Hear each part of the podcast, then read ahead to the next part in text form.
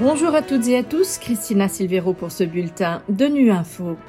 Au menu de l'actualité, le GIEC publie son dernier guide de survie pour la planète face au changement climatique.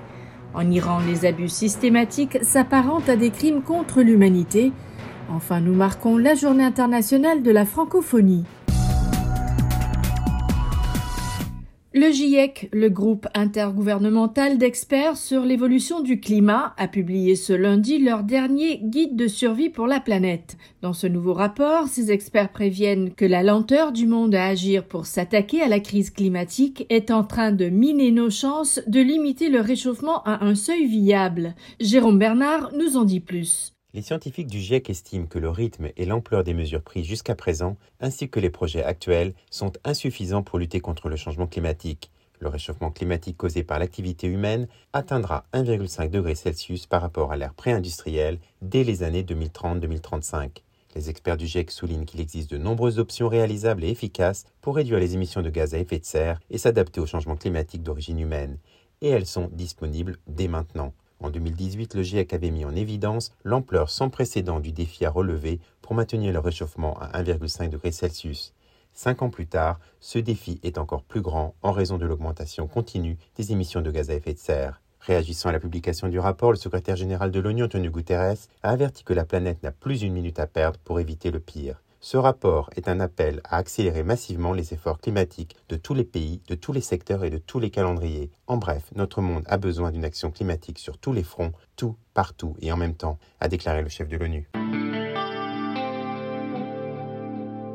Meurtre, emprisonnement, disparition forcée, Torture, viol, violence sexuelle, persécution sont autant de violences qui caractérisent la répression meurtrière et les abus systématiques en Iran lors et après les manifestations déclenchées par la mort de Massa Amini et qui s'apparenteraient à des crimes contre l'humanité. C'est ce qu'a fustigé ce lundi le rapporteur spécial de l'ONU sur la situation des droits de l'homme en Iran devant le Conseil des droits de l'homme à Genève. Javaid Rehman qui a par ailleurs fortement préconisé la mise en place d'une mission d'enquête internationale indépendante. On l'écoute. Mon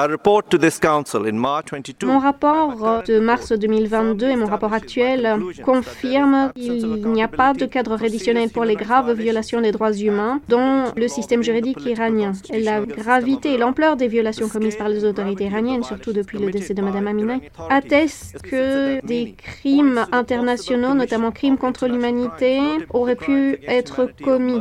En l'absence de cadre réditionnel au niveau national, j'exhorte à la création d'une mission internationale indépendante d'établissement des fonds. Et j'espère pouvoir coopérer avec cette mission pour garantir la justice et un cadre réditionnel pour les victimes de ces violations des droits humains. 321 millions de francophones, des milliards de contenus culturels. C'est le thème de la Journée internationale de la francophonie cette année, fêtée ce 20 mars. Il s'agit non seulement de célébrer les contenus culturels francophones produits à travers la planète, mais à l'heure du numérique, de les rendre découvrables sur la toile. Pour ce faire, la francophonie s'est dotée d'une stratégie avec un volet de sensibilisation et de plaidoyer politique, mais aussi de formation avec des ateliers.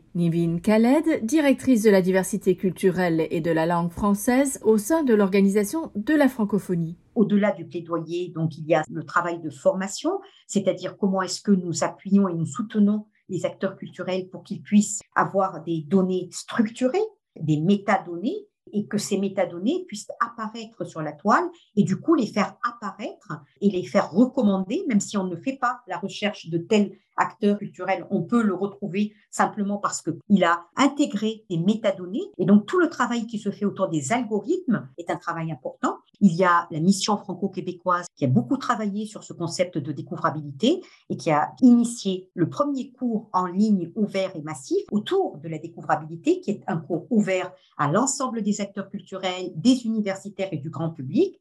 Et l'OIF, l'Organisation internationale de la francophonie, y a participé en une leçon durant laquelle nous avons expliqué les défis, les enjeux pour les acteurs du Sud, puisque c'est cette voie que nous portons. Et ce cours, ce CLOM, sera ouvert au public à partir du 24 avril prochain. Voilà, fin de ce bulletin de Nu Info. Merci de votre fidélité. À bientôt.